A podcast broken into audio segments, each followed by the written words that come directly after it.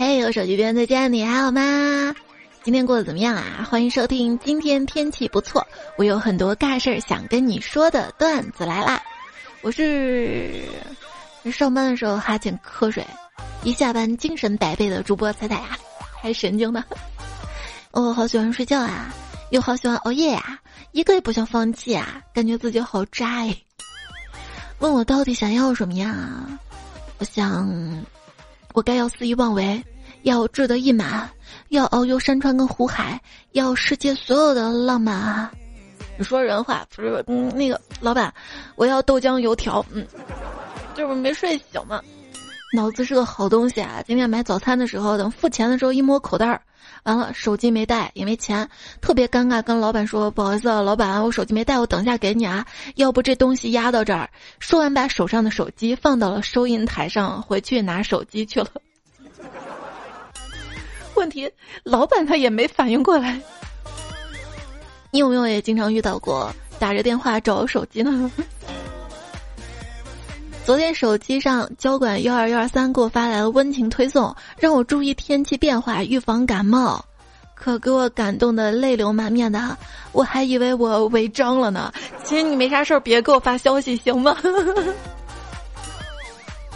冷静一下，你有车吗？外面下着很大的雨，但是我们老板娘让我帮她洗车，我说。外面下的雨挺大的呀，他说：“你是不是傻呀？你不会打着雨伞去洗吗？”我彪。下午领导跟我说：“干的不错啊，我马上给你升职。” 哎呀，高兴了好久。刚刚领导把公司闲聊群的群主转到我头上了，还吆喝大伙找我要红包，祝贺我升职。我。可以辞职吗？科学研究表明，屁股黑的人一般比较快乐，为什么呢？因为他们黑皮，黑皮。所以这两天啊，如果你觉得心情不好的话呢，不是让你变黑。如果觉得自己心情不好的话呢，可以去一下幼儿园门口，感受一下什么叫做撕心裂肺。机会不常有，每年就在 九月九，压个夜，就在这九月开学的时候啊，还记得第一天开学送孩子去幼儿园的时候，他不哭也不闹，一天表现都非常好。晚上到家呢，情绪也特别的稳定。第二天早上我叫他起来，宝贝，该穿衣服去幼儿园了。他大惊，昨天不是去过了吗？你当一次性的。什么是乐观呢？乐观就是明明家里有个小孩儿，还设置了闹钟。你等孩子上学之后试试，等他上学之后，闹钟都叫不醒的，你喊他好几遍都叫不醒，你还得亲自拖着他给他穿衣服呢。最近一个热搜：上海接送孩子放学钟点工走俏，发现新的商机了没有？整一个滴滴接娃，咱们弄专业点儿，身份认证、全程录像、清单包月有优惠。有人天使没？你是怎么接送孩子上学的呢？我坐公交车送他上学，他问我妈妈，为啥别人都是爸爸妈妈开着小车送他上学呀？我沉默了五秒钟，语重心长的说：“废气减排，青山绿水从你我做起，不能因为他们开小车就看不起他们啊。”有次在公交车站等车，一转身，闺女不见了，我赶紧四处寻找，结果旁边坐着个小孩跟我说：“阿姨，你女儿是不是穿着跟我一样的黄色衣服？”我说：“是啊，你看见她去哪儿了吗？”孩子幽怨的说：“刚才公交车来了，我爸一把抱起你女儿就上车了，把我丢在了这里。”找娃呗，发发微博啥的。请原谅我占用了公共资源。我对公交车说：“有天到一个陌生的地方去，一上公交车还窃喜，诶，这公交车挺好的，位置挺空的哈。然后呢，就找了个位置坐下来，售票问我去哪儿，我说去哪儿哪儿。他说坐反了，要到对面坐。我心想这售票事儿还真多啊，连我坐哪儿都管。于是坐到了右边的位置上。没两下，终点站到了。哦，是坐反方向了呀。这，不过做人要乐观点儿。我就在想，人生可以后悔的事情，也只有坐错公交车了，对吧？我再坐一次就可以回去了，挺好的。嗯。跟个光膀子大哥一起等公交，你说他没素质吧？上车之前他把烟扔了。你说他有素质吧？他把烟扔我鞋里，他烫到我脚了，我烫得我想骂人。裤裆着火了，用文明话怎么说？当然了，你简直就是杨颖的手办。卑鄙小人，杨颖，嗯嗯。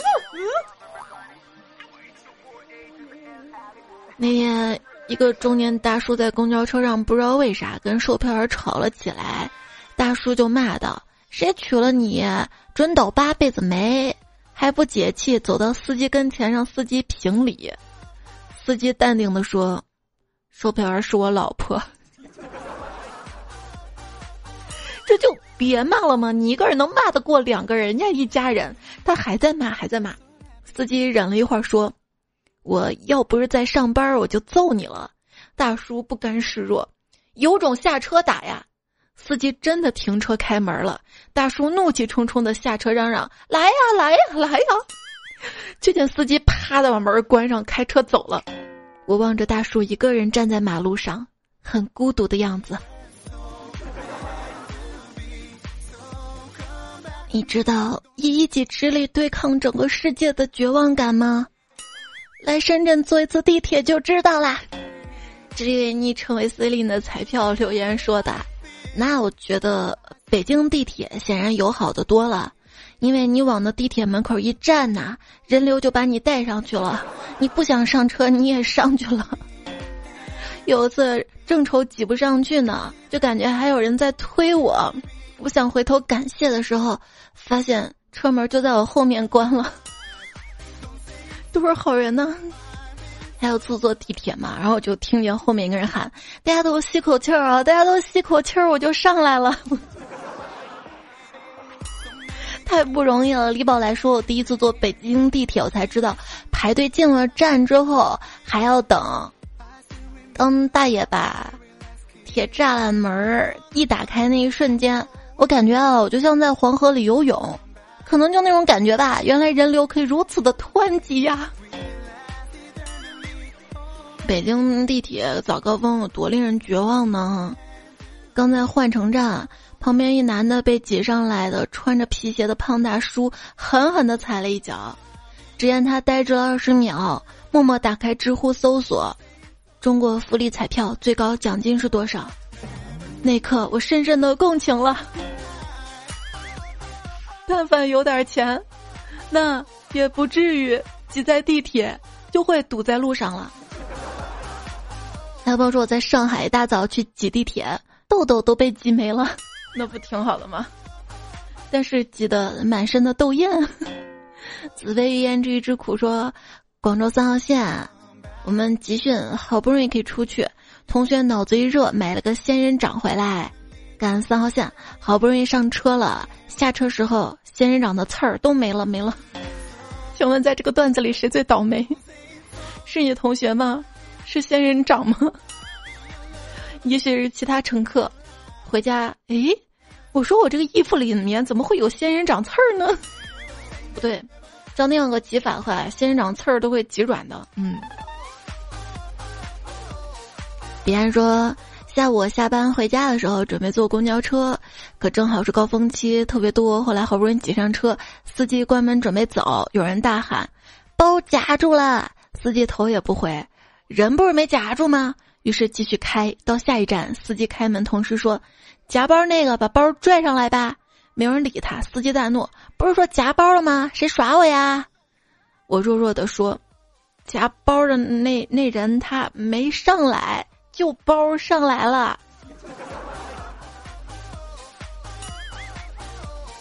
我建议一些公交车站还有地铁站有拖鞋卖，如果鞋子被挤掉了，光脚走回家挺尴尬的，不是吗？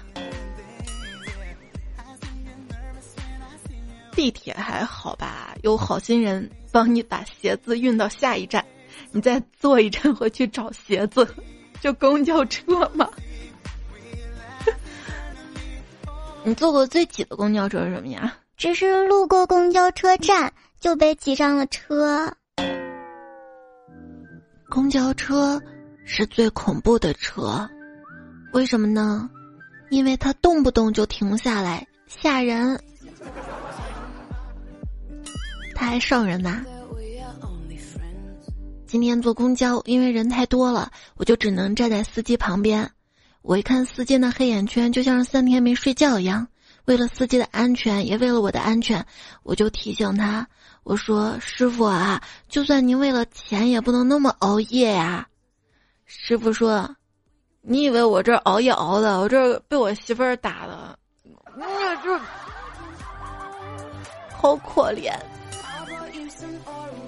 不要跟 司乘人员攀谈，有什么话跟我说。节目留言区等着你。这里依然收听到的是段子来啦，节目在喜马拉雅 APP 上更新，可以搜索段子来找到这个专辑，并且订阅。节目播放页面右下角的爱心那个赞，帮我点亮一下。还有我的微信公众号是彩彩，微博一零五三彩彩。今天呢，我们来分享坐公交乘地铁的段子糗事儿。在这里呢，真的真的不建议大家坐地铁。我坐了六站。喜欢上了十五个男生，就刚刚在地铁上嘛，一手拿着手机看剧，一手拿着经过我们喝完的可乐杯子，扶在栏杆上站了很久。旁边一个男生拍了拍我，让我把杯子给他。他说：“我到站了，你把杯子给我，我帮你扔了。” 行。是你幻想出来的吧？你一直希望有人帮你扔吧。今天早上坐公交车，我坐在靠窗的位置，后来堵车，旁边停了另外一辆公交车。我看那辆公交车座位上，也是靠窗的位置，有一个帅哥。我多看了几眼，他看到了我在看他，于是，只见他对着窗户哈气。哈哈哈哈哈！一层水雾把我屏蔽掉了，哇！这么不受待见的吗？等地铁，突然发现旁边帅哥掉了一百块钱在地上，于是我就提醒他：“我说小哥哥，你钱掉了。”那帅哥瞅了我一眼，说：“切，搭讪这么老土的方法。”这时旁边有个美女跟他说：“帅哥，你钱真的掉了。”结果那帅哥居然对他一笑，还说了声谢谢，愉快的弯腰捡了钱，然后两个人就聊了起来。喂，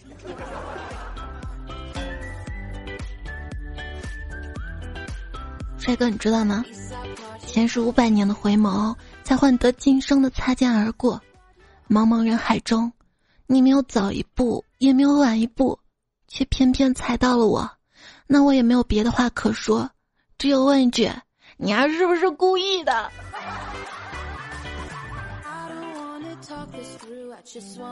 小王说：“当公交车上一个帅哥不断的向你靠近，靠近再靠近，不要觉得人家看上你了，那绝对是个小偷。别问我怎么知道的，我就是这么包被割的，嗯，钱包就这么没的。哎，我就坐十五路车嘛，每天能遇到小偷，我都认识他了。”问题是，他不认识我，你知道吗？他老摸我的那个包。有一天，我觉得我得治治他。我给那个包里面放了好几个闲置的空钱包，感觉他摸进来了，又感觉他愣住了。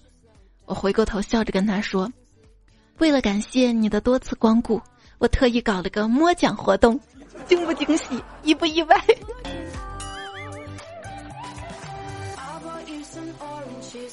花生主鸭说：“一天，我爸在地铁上碰到了小偷，那小偷正掏我爸口袋。我爸说：‘我今天的确发工资了，但是我老婆比你下手快多了。’那是咋下的手呀？冲到公司的吗？啊，工资直接转账到老婆卡上的呀。哎，于伟说，早上起来袜子死活找不到一只，急忙出门，到地铁站，远远看见地铁要开了，我冲呀，一个箭步。裤腿里的袜子像暗器一样飞出去，打在门口的人身上，然后袜子上车了，我没有上去。那女人惊恐迷糊的表情，我至今难忘呀。哎，我也是那天特别赶时间嘛，坐地铁，哎呀，来不及系皮带了，冲呀！好不容易冲到地铁站了，但是坐到那儿总感觉那个裤带往下掉，我就想站起来提一下。哎呀，站起来又提一下，就这么几次。旁边女的质问道：“你到底下车不下车呀？不下车别老站起来。每次我都准备好抢座位的，你又坐下来，弄得我心脏病都快犯了。我对对不起，我想给你让座，我也不能站起来，我怕站起来裤子更掉。”尸体火化，在地铁上突发社交牛叉症，抢了别人的座儿。事情是这样的，前几天坐地铁，有对小情侣因为一个座位相互推搡，都让对方坐。看他们这么客气，我搓搓手拨开他俩。呃，那个我看你们俩也不累，这样吧，我坐。然后他们俩就在我面前站了一路。我坐下之后才后知后觉，我这样是不太对。但既然坐都坐了。旁边大哥的笑声都传到我耳朵里了，最主要是我手机没电了，我一路上如坐针毡呐，实际站哪位？早点下车也行啊，要不你跟你旁边兄弟商量一下啊，把座位让给他俩也坐坐。社交牛叉症，有时候比社交恐惧症更尴尬。哎，你说社交牛叉症患者跟社交恐惧症患者，他俩社交是矛能戳穿盾，还是盾能防住矛？其实社恐的盾不堪一击，社牛的朋友一出现，我们就缴械投降，等待被领养啊！嗯，真是。一朋友就说了嘛，坐公交车碰上老人，总是不好意思让座位儿。后来发现坐后面比较安全，于是就经常坐后面。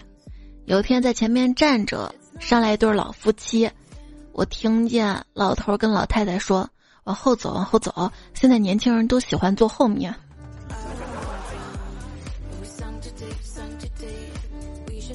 有次坐公交车，上来一位老奶奶，手里拎了大包小包东西，这是一个小伙子给他让了座。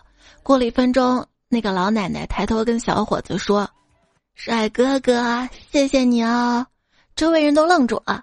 那小伙子半天才反应过来，回道：“不，不用客气的，美女，真和谐。”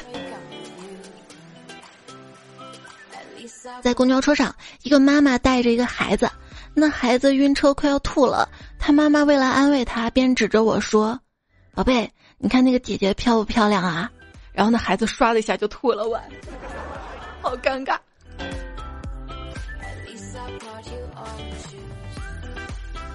有一天坐地铁，一个大叔秃头坐在那儿，旁边还有个妈妈带孩子。这个孩子指着大叔告诉妈妈：“妈妈，兔子。”只见这妈妈愣了一下，说：“哦，这是秃子，不是兔子，要念医生。而且你这样说别人是不礼貌的哟。”我看旁边大叔脸都要绿了，尴尬。我还说这地铁还能带宠物。有一天，妈妈带儿子坐公交车，小家伙看到车上有人带着几个很可爱的小猫咪，开口说：“叔叔，你的小猫咪能给我一只吗？”这男人笑呵呵说：“不行，猫咪还太小了，它还要吃妈妈奶呢。”不怕的，我妈妈有奶。接着，小家伙转头朝妈妈：“是吧，妈妈？”一天，一个美女带着个宠物狗上车，于是跟司机有了这样的对话：司机说不能带宠物上车，它不是狗，它是我儿子，不像啊，做过亲子鉴定没？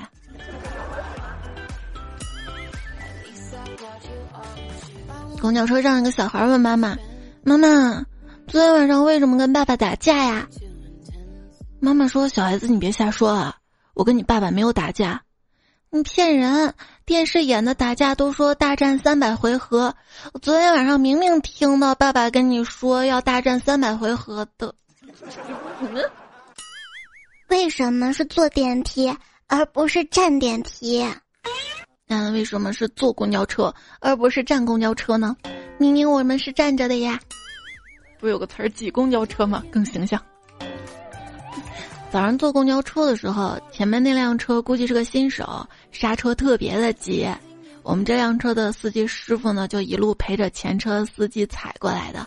车里乘客各种摇头甩尾。我站在公交车最后排的位置，耳机里正放着比较嗨的音乐。从我的视角看过去，每个人都像是喝多了嗨起来，集体在公交车上蹦迪呢。想象力能让我们快乐，是不是？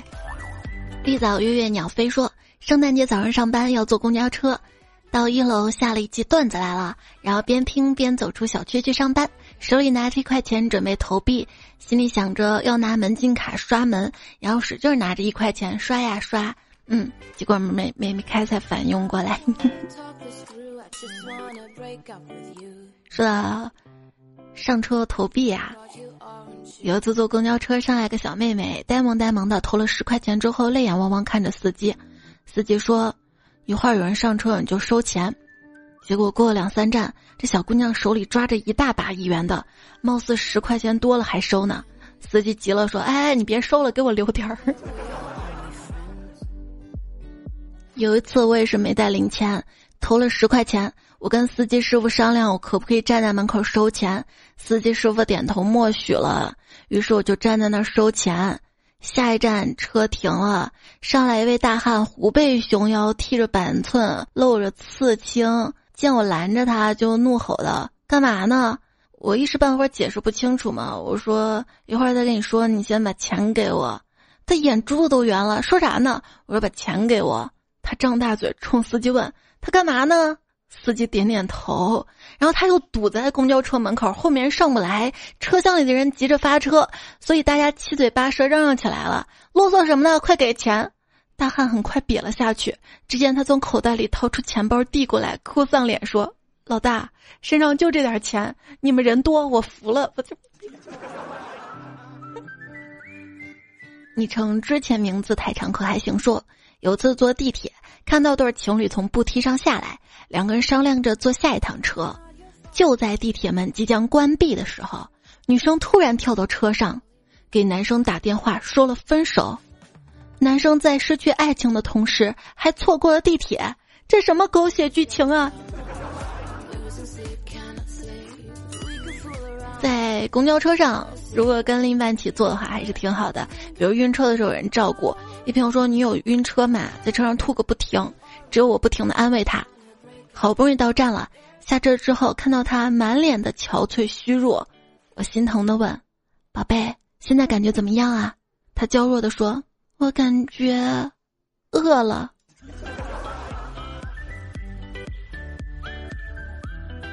今天挤地铁。”看到袋鸭脖掉地上，这真的是闻者伤心，见者落泪。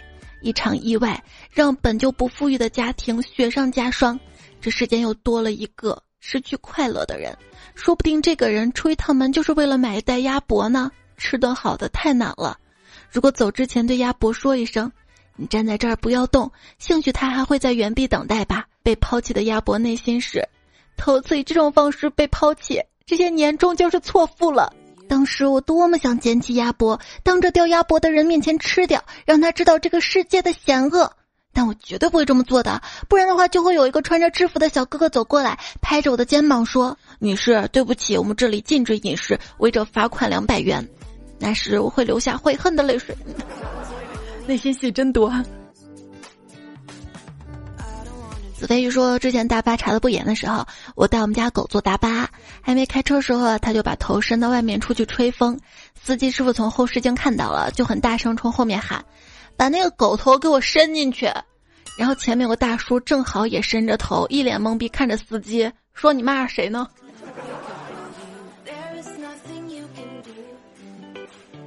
如人饮水，冷暖自知。说，一头撞死我算了。”刚坐公交车，我看快到站了，我就从座位上站起来，突然一个刹车，我一下子向前跑去，手想抓住铁栏杆的，结果抓到了旁边妹子头发，硬让我把她从后面拽到车门，永远忘不了妹子的眼神呐。这劲儿可真大啊！妹子头发真结实。嗯，am 说，出去办事坐公交车，这辆车平时基本都是老人，而且很多人，一站上来好多老人，车瞬间就挤满了。然后那些老人在那儿讨论，要是被挤倒了、中风了，谁负责？一个老人说：“谁挤谁负责呗。”我看了一圈，站在一群人中间的我开始有点慌。两千块钱的工资的我一动不敢动。下一站我要不要下车呀？嗯。李焕娜零零一说：“彩彩，我发现公交车司机必须善于察言观色，在几秒钟内通过站台上人的表情跟行为，辨认出他们到底要不要坐这班车啊。这个好分辨啊！想上车的都上前走两步，再追着车跑一截儿，聚拢。我觉得最应该锻炼出来的能力是在车上察言观色，看谁马上要下车的样子。已经开学第二周了，看看大家开学发生了什么事儿哈。一朋友说小侄女今天放学回来有些闷闷不乐，我问他怎么了，他说班上有两个男生因为都想跟他做同桌，所以打起来了，他很苦恼啊。这就是幼儿园的好，不固定座位是吗？有朋友说，本人幼儿园老师，今天刚接收小班儿，我今天的衣服全是口水、眼泪、鼻涕，哭着找妈妈，还要死死的抱着你，哭的我都想回家找我妈了。还有朋友说，楼主幼儿园老师一枚，今年教小班儿，今天第一天开学，我挨个问孩子们假期去哪玩了，一个小女孩回答我说，假期去 KTV 唱歌了，唱歌了。这不是也玩的很开心吗？关于老师的笑话段子，下一期刚好就是节了，我们继续来分享啊。那说到了唱歌，紫夜紫金的留言，一首凉凉送给夏天，最热的夏天。加油呢啦！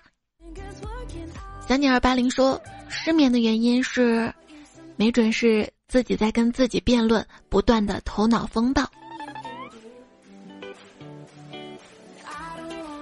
昵称我馋某某身子，他说：“早睡困，晚睡困，不睡困，睡了更困，天天困，天天睡，天天睡，天天困。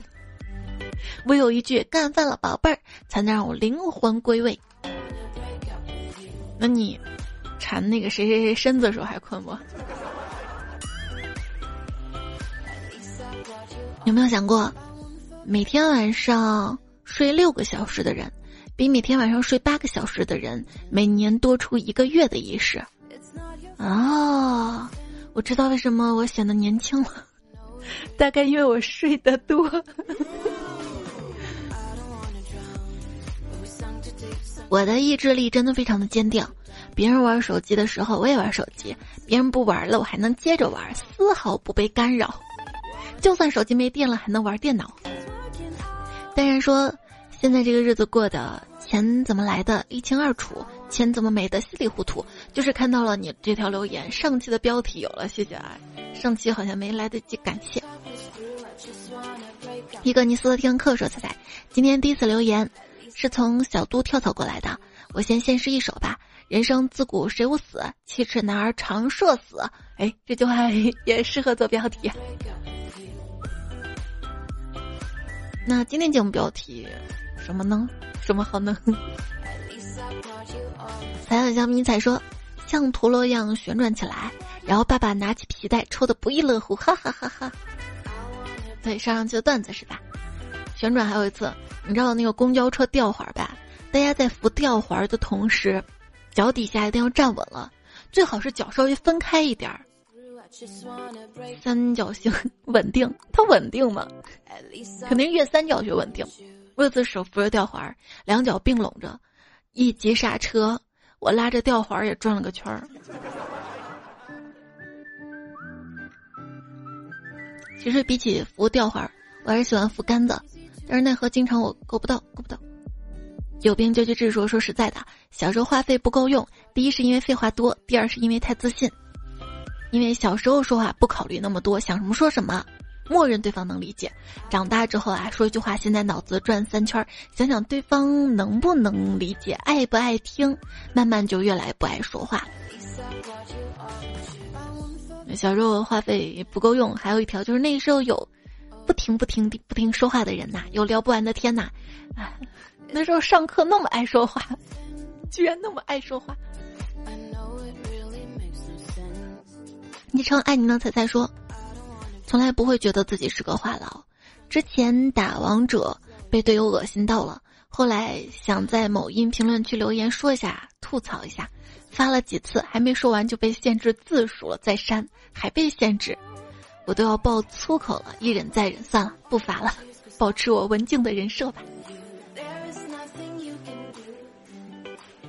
世界那么好，不要暴躁，不要暴躁。二爷说，年纪越大越不爱说话，恋爱也谈不好，可能要孤独终老了。那你是没遇到可以跟你无话不谈的人呐？到时候会觉得年轻真好，恋爱真好。不过就算没有找到，也要学会跟自己独处。我每天一个人觉都不够睡呢，还两个人啊？还是子夜紫金说，嘘寒问暖，朝朝暮暮是爱，可是彼此独立，互相牵挂，同样是爱。至于哪种爱最好，其实取决于哪种方式让你觉得最舒服。sky 零四二七说：“独在异乡为异客，每逢佳节被催婚。洛阳亲友如相问，我连对象也没有。你看你，改首诗连押韵都做不到，还想有对象？就如果有亲友老问你，你别回去就行了嘛。那亲戚来呢？”李土豆大人说。同事大姨带些桃子、葡萄来公司看他，说自家果树上摘的，新鲜又健康，可把同事感动坏了。我们也跟着羡慕。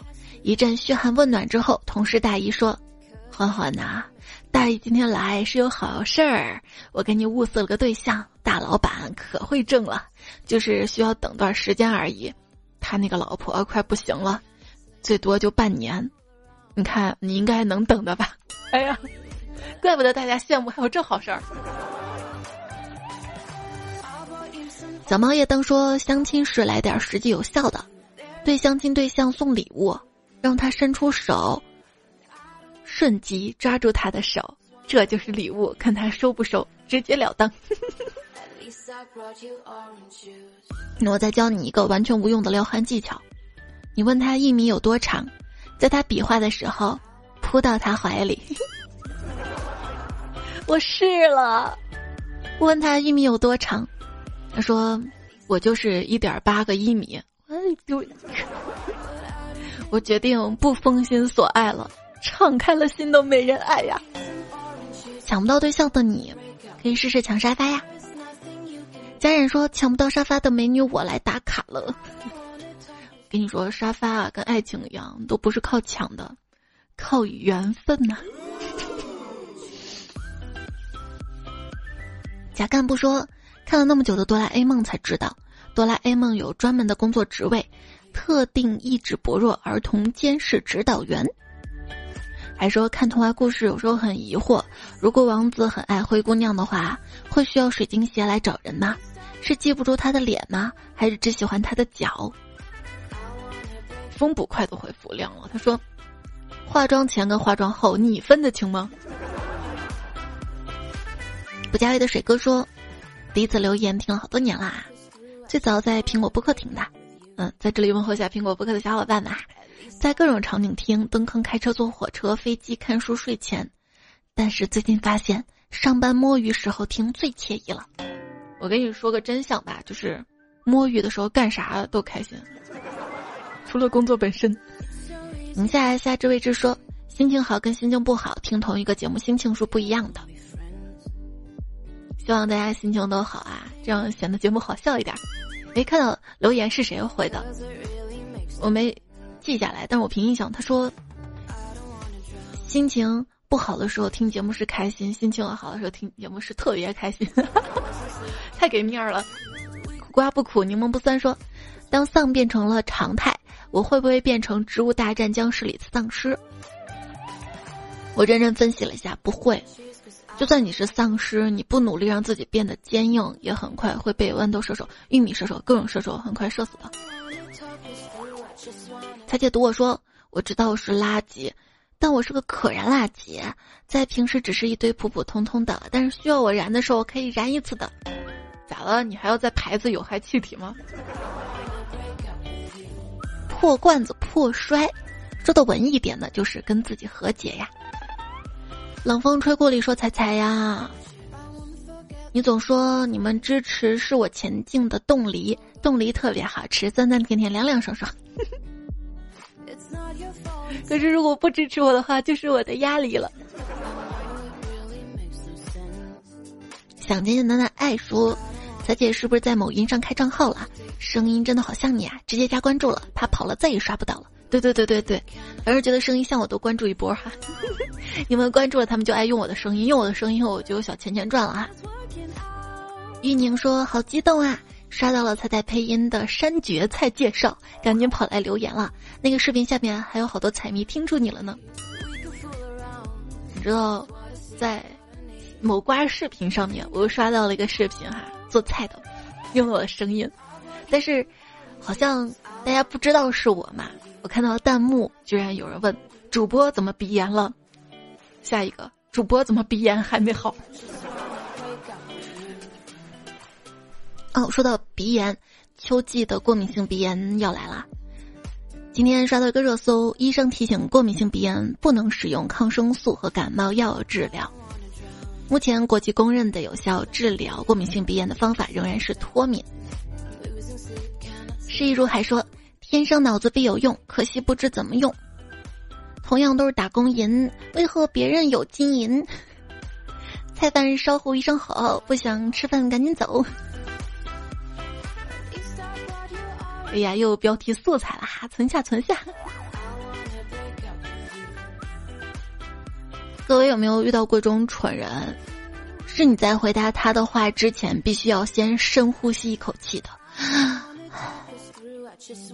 后来想想，AI 有它的好处，就是你如果面对 AI 的话，比如说我结束导航的时候，我说小度小度再见，他会说，如果你需要结束导航，请对我说结束导航，就很无语。他明明听得懂我的意思，却要教我做事儿，你知道吗？但好在他是 AI，他要真人我就会揍他。Hello Q 说，评论好会讲笑话，不像我只会看笑话。你你还会听笑话呢？哦，对，你在哪里看的笑话？告诉我，我去找段子。我再次说，彩彩呀，你知道最爱激发灵感的地方是哪儿吗？有个节目主持人说，三上：车上、路上、厕上，就厕所厕。但我觉得还有个地方，澡堂。那我觉得还有个地方，失眠的时候脑海中的小剧场，好多都是悲剧。今夜君兮君不知说，总有一种情绪在黑夜中溢出，消散在梦里。所以，亲爱的，你不喜欢什么一定要说出来，不然别人会觉得你不介意。如果你喜欢这个节目，一定要点个赞，我介意。节目播放页面右下角爱心哈。夜下飘雪，晚风凉。说，欢愉嫌夜短，寂寞恨更长。好像这个也能当标题。对标题有点敏感了吧？乾隆在渊说晚安，月亮代表我的心，彩彩哄睡最开心。花开花落说夜是天天熬，谁吐谁着，这个也能。那就早点睡吧。洋葱没有心说，有人相爱，有人夜里看海，有人七八个闹钟起不来。晚安，打工人。那就在这里跟你说晚安啦。还看到留言区踩踩踩断机，说正在做卷腹的我笑岔了。这个要不节目跟卷腹选一个，选开心的容易了哈。